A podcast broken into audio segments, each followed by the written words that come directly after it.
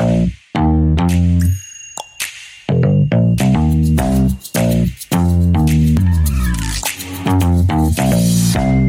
auf. Der Podcast. Guten Morgen, liebe Mundauf-Community. Mir gegenüber sitzt ein noch ein bisschen zerknautschter Dr. Erik. Der, was er macht mal sonntags, wenn man äh, um 10 Uhr gerade aufgestanden ist, um 11 Uhr schon im Podcast sitzt. Ich freue mich sehr, dass er hier ist. Ja, sehr gerne. Ich freue mich auch.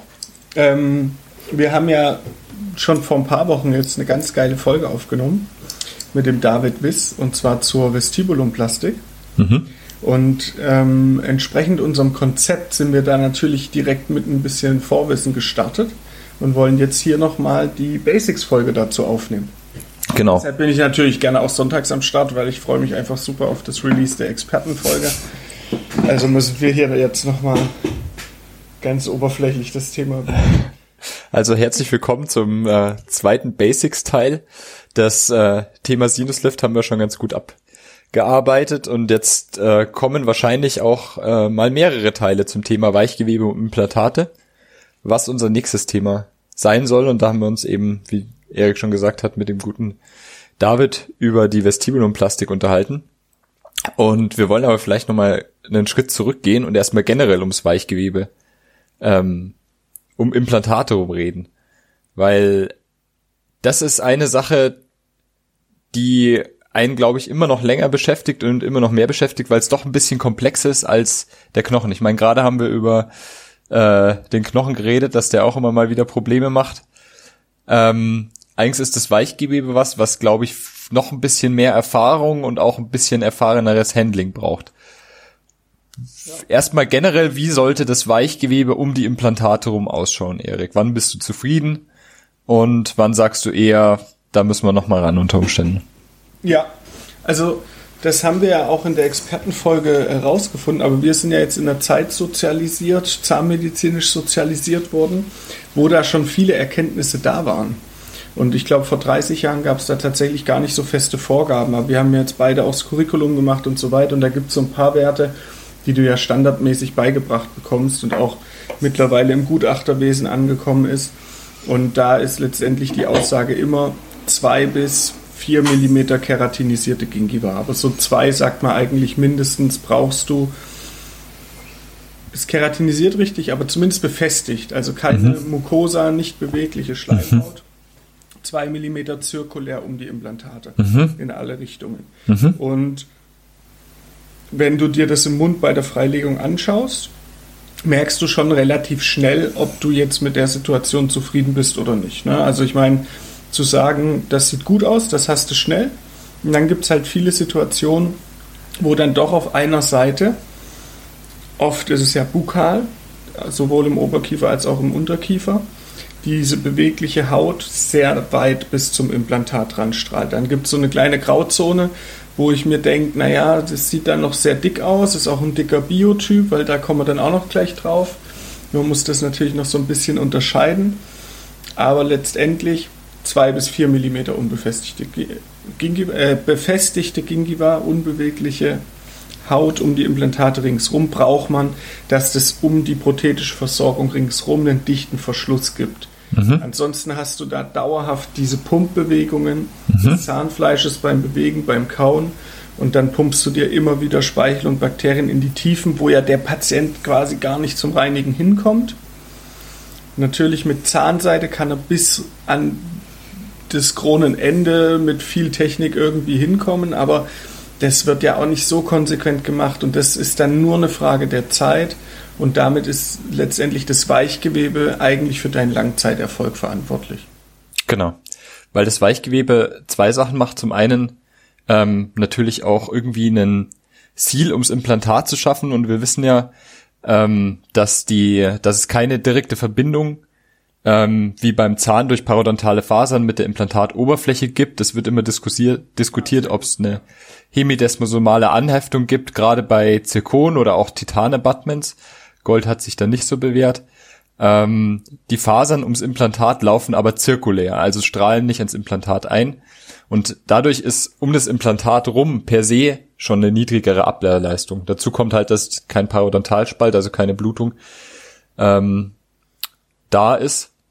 Und deshalb ist es auch ganz interessant, wenn man sich mal, wenn man den Gingiva-Vorderrand rausschraubt und sich dann das Gewebe anschaut, ob das schon weißlich vernarbt ist, dann kannst du davon ausgehen, dass ein bisschen weniger Abwehrleistung noch da ist, ähm, oder ob es schön rosa durchblutet ist. Und das ist der eine Faktor, den du schon angesprochen hast, ist natürlich das, dass wir den Patienten ermöglichen, und das muss ja bei allen ähm, Sachen, die wir in der Zahnmedizin machen, ist das das A und O und das habe ich gerade gemerkt, weil ich jetzt viel Prothetik gemacht habe. Du musst einfach das dem Patienten ermöglichen, dass er es gut reinigt. Ob er es dann macht, das ja, ist die andere Sache. Machst, außer du machst äh, Orland von Osteuropa, dann ist das eigentlich egal. Ja, und dann äh, siehst, weißt du ja wahrscheinlich noch besser als ich. Äh,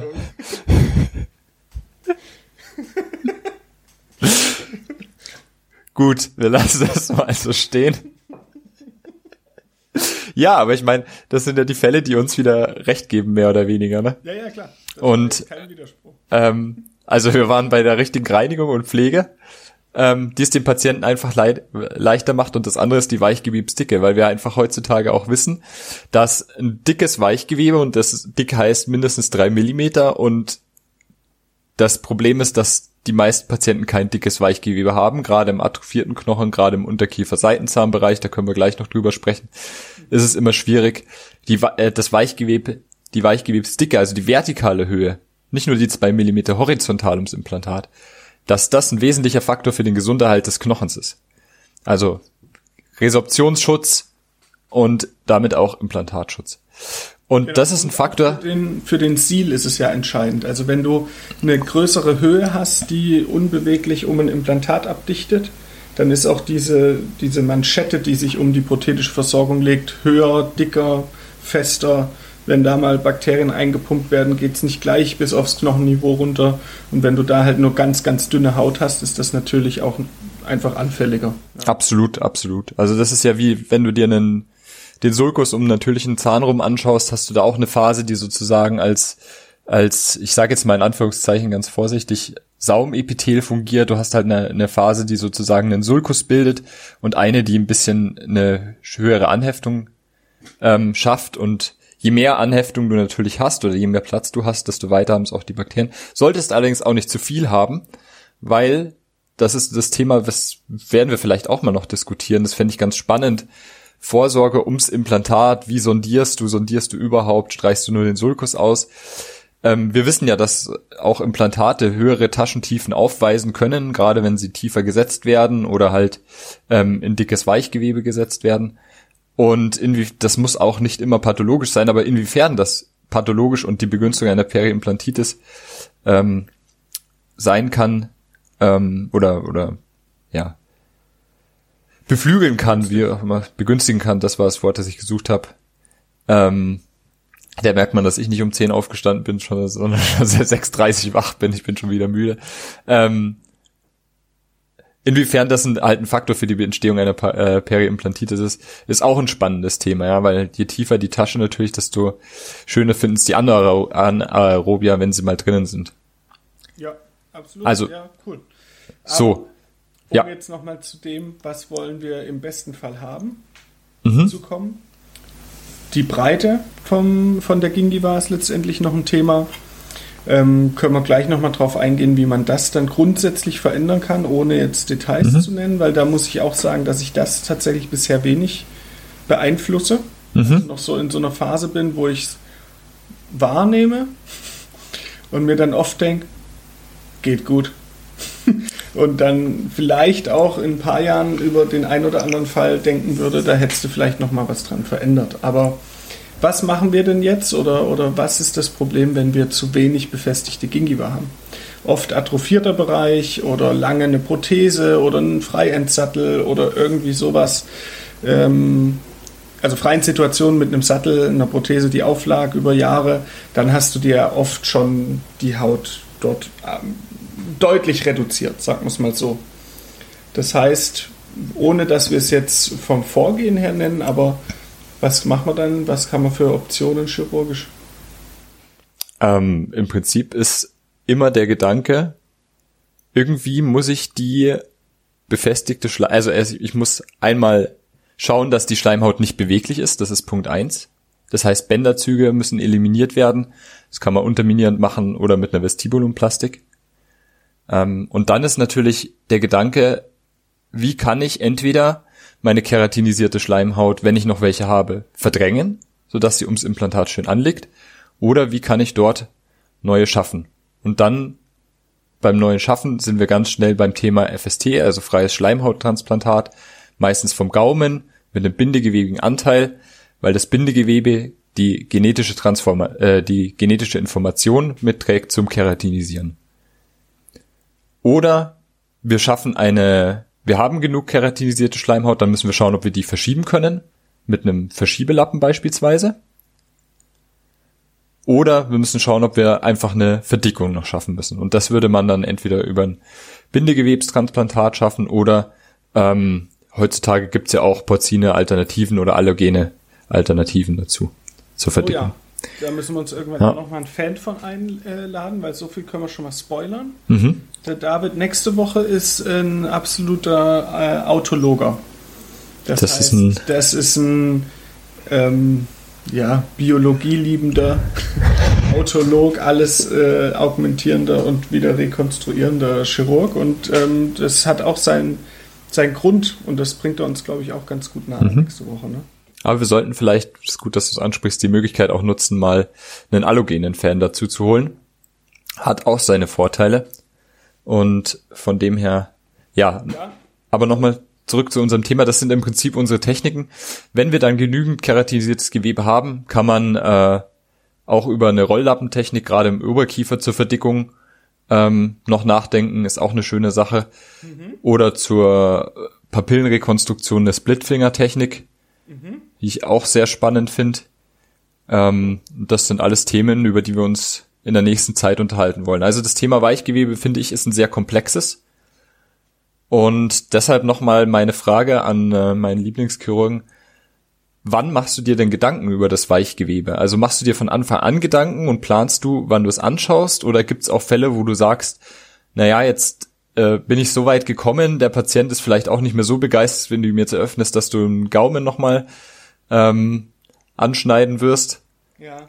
Und also genau wartest. Grund, ja. Also genau aus dem Grund, patientenführungstechnisch, mhm. sage ich es oft. Also das heißt, äh, wenn ich mir nicht, ich, ich gucke es mir quasi sofort an bei der Implantatberatung. Sehr gut. Also in dem Moment, wenn wir über Implantate reden, schaue ich mir das Weichgewebe an und habe eine Standarddokumentation, in der ich, und das ist der nächste Punkt, den ich auch lernen musste, mhm. auch noch die, das ähm, vertikale Platzangebot mir anschaue.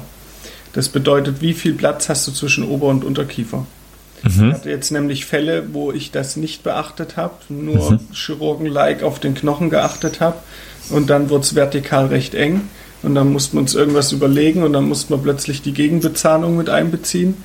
Ähm, das bedeutet, mein Screening für mich und auch für die Therapieplanung ist natürlich im Mund die Breite vom Knochen die sagt schon mal ein bisschen was aus. Dann versuche ich so ein bisschen der, den Biotyp ähm, zu ersehen. Also siehst ja relativ schnell so am Mund, ob der jetzt ganz krass geschwungene ähm, Papillen- und Zahnfleischverläufe hat, ob das vorne schon so ganz dünn durchscheint, die Haut.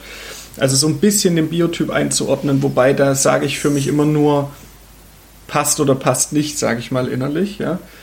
Da so einen richtigen Richtwert gibt's dafür, glaube ich, nicht. Da gibt's immer, werden die Zahnformen angeführt. Also eine, eine viereckige Zahnform spricht eher für einen dicken Biotyp. Eine dreieckige eher für einen dünnen und wie du schon sagst, recht geschwungene Papillen, hohe Papillen oder wenn du die PA-Sande im äh, Frontzahnbereich durchschimmern siehst bei der PA-Messung, dann sagt man, es ist ein dünner Biotyp. Aber es ist mehr so eine Gefühlssache, lässt sich aber ganz gut bestimmen eigentlich. Genau, aber das heißt Biotyp, mhm. intraoral horizontales Knochenangebot, weil das täuscht oft, wenn du das OPG hast und es sieht vertikal super aus. Du musst immer einmal noch äh, kurz in den Mund reinschauen oder DVT natürlich, aber trotzdem dieses einmal im Mund schauen musst du eh machen, macht immer Sinn, dass du mal die Situation siehst. Ähm, dann vertikales Platzangebot und dann wie viel bewegliche Schleimhaut ist dort in der Nähe, wie viel befestigte haben wir noch, ist es keratinisiert oder ist es einfach nur immobil und so weiter. Und dann habe ich eigentlich recht schnell im Kopf, ist das, was da noch da ist, reicht das aus, ohne dass ich nachhelfe. Ähm, dass ich es durch Verschieben, also so gedanklich spalte ich es dann in der Mitte und denke es mir nach rechts und links um ein Implantat ringsrum, ist das noch genug. Mhm. Und da sind mir zwei Millimeter zu wenig. Und ab vier sage ich, okay, das, das reicht mir. Also wenn ich vier Millimeter noch plan aufliegendes festes mhm. Gewebe habe, sage ich, wenn ich das halbiere, habe ich rechts, links zwei. Dann lasse ich es dazwischen ein bisschen frei granulieren. Das wird dann oft auch die befestigte Gingiva und dann ähm, hat man eigentlich eine gute Situation. Weil bei zwei Millimetern muss man auch sagen, du spaltest das und ich weiß nicht, ob es dir schon gegangen ist, mir ist es schon so gegangen, du machst eine schöne Freilegung, spaltest das, freust dich, dass du es geschafft hast, was ja auch nicht immer ganz einfach ist. Und der Patient kommt wieder und dir ist das einfach weggeschmolzen. Ich überlege gerade. Also man hat immer mal diese, dieses Erwachen, dass man es sich anders vorgestellt hat. Mhm. Und es ist dann bei der Nahtentfernung ähm, erstaunlich. Aber jetzt, gerade wenn ich noch ein bisschen befestigte Gingiva habe, die ich nach außen und innen verschiebe, hatte ich es noch nicht so oft, dass es wirklich dann, wie du sagst, weggeschmolzen wird. Mhm. Auch heißen, es ist vielleicht komplett weg, dann Bukal oder so. Mhm. Ja, oder spielt zumindest keine zu große Rolle mehr. Aber gut, dann habe ich vielleicht also ein bisschen falsch geschnitten. Wenn ich Attached Schleimhaut noch habe, ja. muss ich sagen, dann, dann bleibt die in der Regel schon auch da. Also die transformiert sich dann oft erst, selbst wenn außen zu viel Wangenzug ist und man doch eine Vestibulumplastik oder sonst was hätte machen sollen, dann dauert das tatsächlich eher ein halbes Jahr bei mir, bis die weg sind. Also halbes Jahr erste Implantatkontrolle. Mhm da sehe ich dann, ob ich vielleicht noch mehr Bewegung hätte rausnehmen können. Okay. Also zur Nahtentfernung und mhm. wenn vorher Attached da ist, sieht es eigentlich immer gut aus. und wenn aber keine Attached Gingiva da ist oder nichts Keratinis kein keratinisierter Streifen mehr, mhm. dann weiß ich von vornherein, ich muss mit den Patienten über irgendeinen Eingriff reden. Okay. Dann muss man, ist es immer eine Frage der Beratung, ob du dem Patienten jetzt Angst machst oder nicht. Und ich gehe an der Stelle den Weg, dass ich ähm, es nicht zu realistisch erkläre, sondern mehr oder minder nur sage, ähm, dass wir in ihrem Fall vermutlich da die Haut dann mal noch ein bisschen verdicken müssen. Das ist ein kleiner Eingriff, fühlt sich dann ein paar Tage an, als ob man sich verbrannt hat. Also wie wenn man mal so in heißen Käse reingebissen hat am Gaumen, so ist es ungefähr viel schlimmer, aber eigentlich nicht. Und das trifft dann nicht oft die Realität. Also es ist dann in der Realität doch oft ein bisschen schmerzhafter, das Ganze, aber dass ich diesen ganzen Eingriff auf jeden Fall von vornherein schon mal mit drinne habe. Und wenn ich es dann nicht brauche, sind die auch alle froh. Also es gibt immer wieder Patienten, die mich dann bei der Freilegung fragen, ja und äh, braucht man jetzt noch den anderen Eingriff mit der Haut? Und dann, äh, also dann ich erinnere mich nicht mehr dran, aber dann wird mir bewusst, ah, den hatte ich schon vorbereitet und jetzt kann ich ihm sagen, nee, es sieht jetzt alles schon super aus, können wir so lassen.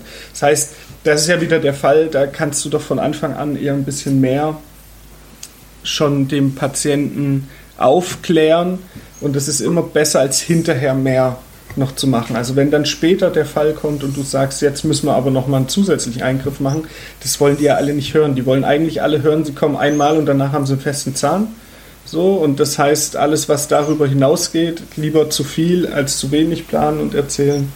Ja, das ist so mein Vorgehen. Weiß nicht, wie du das siehst. Ja, ich denke, dass man sich das, also ich glaube, es braucht ein bisschen Erfahrung. Das macht man jetzt nicht direkt am Anfang, wenn man äh, sich erstmal Gedanken macht, wie bekomme ich das Implantat in den Patienten, was immer ein Faktor ist. Aber ich glaube, wenn man, äh, wenn man es später mal anständig machen will, dann muss man schon von Anfang an gewissen Blick dafür entwickeln, wie sieht mein Weichgewebe aus, was habe ich denn für Chancen, dass ich das, äh, dass ich das verdicke oder verlager oder was auch immer schaffe. Also das. Ja. Und immer wenn ich zweizeitig augmentiere, mhm. egal was, sei es externer Sinuslift, sei es irgendein Knochenblock, ein Gitter, eine Schalentechnik oder sonst was, immer wenn ich zweizeitig augmentiere, sage ich dem Patienten, dass wir einen zusätzlichen Eingriff brauchen für irgendwas, was wir am Weichgewebe machen müssen. Ja. Also, weil da kannst du davon ausgehen. Das kann jetzt in beide Richtungen ausschwenken. Es mhm. kann einmal sein, dass du durch den, wenn du jetzt zweizeitig augmentierst und da einen Knochenblock draufschraubst oder eine schöne Schale machst, dass du wirklich vertikales Platzangebot gewinnst und dadurch eigentlich deine Haut geiler aussieht als vorher im atrophierten Zustand weil du natürlich wieder ein bisschen in Richtung der Ursprungsform und der ursprungsbiologischen Situation kommst. Aber oft ist es so, dass du durch die spannungsfreie Deckung, die du bei wirklich volumenvermehrenden Augmentationen ähm, die du da brauchst und dadurch Schlitzungen und Beweglichkeit reinkriegst, eigentlich verlierst du immer. Das heißt, das ist dann in der Regel immer direkt die Wange, die am Implantat hängt. Und dann musst du das Weichgewebe wieder rekonstruieren. Das heißt, und das ist zweizeitig ja. augmentiere, plane ich das. Ja, und dann ist es auch immer ganz schön, wenn du eh einen Freilegungseingriff hast, dass du es dann mitmachst, weil da wartet der Patient, okay, er hat gesagt, heute müssen wir nochmal ähm, das Implantat freilegen, also nochmal operieren. Und dann kannst du es meistens ganz gut mitmachen, wenn eh eingespritzt ist, dass du zumindest einen apikalen Verschiebelappen präparierst. Das werden wir auch mit David nochmal besprechen. Der macht das super gerne und kann uns da guten Input mitgeben. Und das finde ich immer eine ganz schöne Möglichkeit, das zu dem Zeitpunkt nochmal zu machen. Dann kannst du es abheilen lassen und dann hinterher in die prothetische Phase übergehen. Genau. Ja, oder halt tatsächlich als separaten Eingriff. Und dann in der Regel vor der Freilegung. Na klar, da, ja. Und das kommuniziere ich dem Patient gar nicht auch richtig, ob das jetzt schon die Freilegung ist mhm. oder nicht, sondern so in meinen Gedanken und in meinem Zeitplan ist dann irgendwann quasi das Implantat im Knochen fest. Und dann kommt halt der erste Eingriff, wo ich ums, mich ums Weichgewebe kümmere. Und oft habe ich dann gedanklich eben noch einen zweiten ähm, paar Wochen später geplant. Okay. Sehr schön. Ich glaube, wir haben es jetzt mal ganz grob umrissen, das komplexe Thema.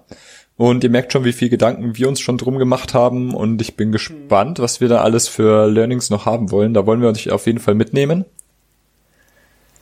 Genau, weil in den nächsten Folgen werden wir im Detail besprechen, was macht man denn dann. Wir haben ja heute nur mehr oder minder jetzt gesagt, wann, wo, wie und warum. Aber was macht man? Und da muss man sagen, sind wir auch demütig genug zu wissen, dass wir ganz am Anfang stehen mit unserer praktischen Erfahrung. Und da haben wir uns jetzt Leute geholt, die das eben tausendfach gemacht haben und die wir dann fragen, und wie genau machst du das dann? Und da haben wir, also eine Folge ist jetzt schon aufgenommen, die kommt nächste Woche, super viel gelernt, super detailliert praktische Anleitungen. Und ähm, die nächsten Folgen werden sich um ähnliche Themen drehen und ähm, ich, also was man dann genau macht, kommt in den nächsten Folgen. Seid gespannt.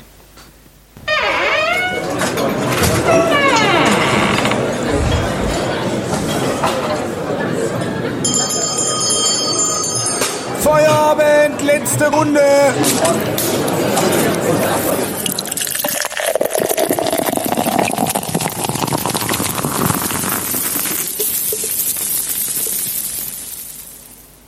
Zwölf Uhr mittags und schon Feierabend. das ist eine schöne Sache. Ähm, das Wetter ist super. Mhm. Also echt Bombe. Ich gehe jetzt dann gleich noch eine Runde joggen. Mhm. Um mein Corona-Tief nochmal aufzuarbeiten. Oh, das hast du doch gar nicht mit der Community geteilt. Das habe ich noch gar nicht. Nee, aber also Corona ist echt eine Bitch. Das macht einfach ein, schon fast ein halbes Jahr Training wieder weg. Jetzt war ich am Mittwoch das erste Mal joggen, es lief ganz gut, aber entweder, ich rede mir so ein bisschen ein, dass auch in der Hitze lief, aber der Schnitt war wieder im, im Keller, deshalb muss das jetzt wieder äh, aufgearbeitet werden. Nichtsdestotrotz wollte ich jetzt äh, mit dir auch nochmal ein Spiel spielen, das du gut genug kennst, weil wir es letztes Wochenende schon öfter gespielt haben. Aber immer nur mit anderen Leuten. Und jetzt habe ich äh, für dich zehn schnelle Fragen. Neun schnelle Fragen. Neun haben wir? Neun, Neun schnelle Fragen, Erik. Bist du bereit? I'm ready. Okay, beschreibe deinen Behandlungsstil in drei Worten. Oh. Effizient, patientenorientiert, sauber. Mhm. So. Hm. Wo war dein letzter Urlaub? In der Nähe von Bayreuth hatten wir eine Ferienwohnung gebucht. Es fällt mir aber natürlich die, der Ort nicht ein, irgendein Dorf daneben. Okay. Chihuahua, Golden Retriever oder Schäferhund? Golden Retriever. Nice. Letztes äh, Live-Konzert war von welcher Band? Also ich hatte Tickets für An Mein Kantereit, wurde aber abgesagt wegen Corona. Mhm. Ich hatte Tickets für Apache 207. Geil. Wurde aber abgesagt wegen Corona. Fame, Alter. Das letzte Mal. Boah, also ich weiß nicht, ob es stimmt, aber es könnte Trailer Park in Dresden noch während dem Studium gewesen sein. Oida. Äh, Gin oder Whisky? Jetzt bin ich gespannt. Das weiß ich nämlich tatsächlich nicht, aber ich vermute.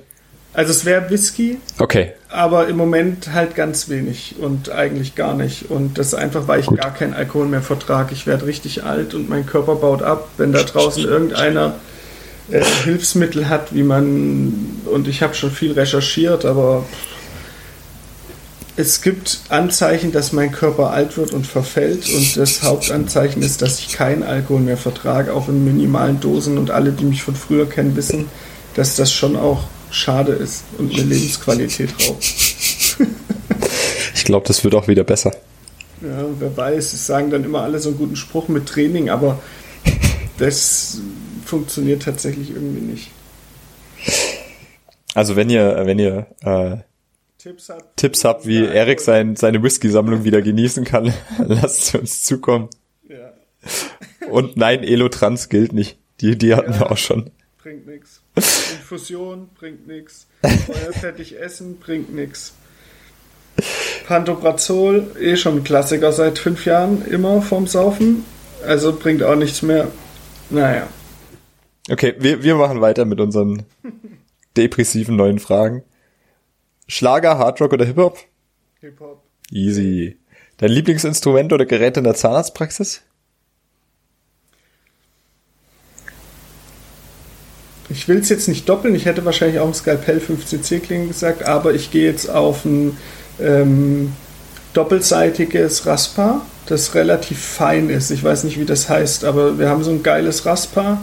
Es hat auf der einen Seite so eine ähnlich Normalgröße und die andere Seite ist aber super klein. Und das habe ich sehr, sehr gern. Ist bei uns nicht standardmäßig auf den Osttischen drauf, aber für Impel und BSR ist es dabei. Und damit kannst du die Lappen filigraner mobilisieren und diese Einreißsachen, die dich dann beim Nähen nerven, die dich bei der Nahtentfernung nerven, die dem Patient Schmerzen machen, immer dann, wenn du quasi diesen Scheißlappen nicht geil lösen kannst, passieren mir mit dem Raspa fast nicht. Hashtag, wenn du den scheiß Lappen nicht geil lösen kannst. Ja, fuck, ey. Nein, ein ein richtiges Rasper ist echt, eine, äh, ist echt ein Gedicht. Ähm, dein erster bezahlter Job? Zählt Rasenmähen und sowas dazu? Na, wenn du dafür Geld bekommen hast, ist das, Ja, Rasenmähen auf jeden Fall und dann Zeitung austragen. ja, Dann habe ich so Dichtringe äh, im Ferienjob mal gestanzt, drei Wochen lang. sehr schön. Ja. Ähm, dein Geheimnis für überdurchschnittlichen Erfolg ohne Herzinfarkt? Ja, da, den, das suche ich. Deshalb Gut. habe ich die Frage gestellt. Also, bisher läuft alles auf den Herzinfarkt hinaus und deshalb muss ich irgendwie ein paar Sachen ändern und mache ich ja auch gerade. Weniger machen so. Ach so, apropos weniger machen. Lieber mehr machen oder weniger wollen? Ja, ich bin aktuell in der Phase, wo ich sage, weniger wollen. Fertig. Ich muss in die andere Richtung anpassen. Sehr schön. Ähm, das waren neun schnelle Fragen. Okay, ich revanchiere mich bei einer der nächsten und dann haben wir immer wieder noch so ein spannendes Thema hinten raus. Ja, und ich finde, das können wir auch vielleicht auch, äh, nachdem die, die Guilty Pleasure Sachen nicht, nicht so schön zieht, wie ich es gehofft hatte, könnten wir vielleicht auch äh, am Ende mit unseren Gästen einbauen. Vielleicht ändern wir die eine oder andere Frage mal, aber ich finde das eigentlich ein ganz schönes Format. Und deshalb danke, dass du heute mitgemacht hast. Danke dir, Matze. Und in dem Sinne verabschieden wir uns jetzt auch nochmal in unser Restwochenende, wünschen euch einen guten Start in die neue Woche. Vielen Dank fürs äh, Zuhören. Lasst uns auf jeden Fall ein Like da, eine kleine 5-Sterne-Bewertung auf, wo ihr immer uns auch hört, ein Kommentar auf Instagram, folgt uns. Was können die Leute noch machen, Erik? Ich habe auch gerade überlegt, 5-Sterne-Bewertung bei Google. Haben wir in Google mein Business-Profil? Ich glaube schon. Nicht. Ach so. Ja, Google mal Business. Wahrscheinlich nicht. Aber Nein, aber ich, Ihr wisst, worüber also- ich mich freue, ist Interaktion auf Instagram. So. so, Ich will, wenn ich so eine Story schreibe dann oder, oder poste, dann finde ich es geil, wenn da so eine Flamme kommt. Aber auch jeder, jede Art von Textdokument, aber so nach oben wischen und irgend so ein Symbol drücken, das macht mich glücklich. Das, das machen wir auch wieder vermehrt. Ja. Von dem her, nein, ähm, wir freuen uns einfach über Feedback, wir freuen uns über euch, wir freuen uns, wenn ihr dabei bleibt und ich freue mich, dass Erik sich heute die Zeit genommen hat. In diesem Sinne. Macht's gut. Ciao und schönes Wochenende. Matze und Erik.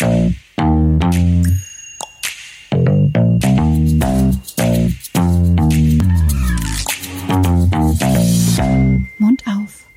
Der Podcast.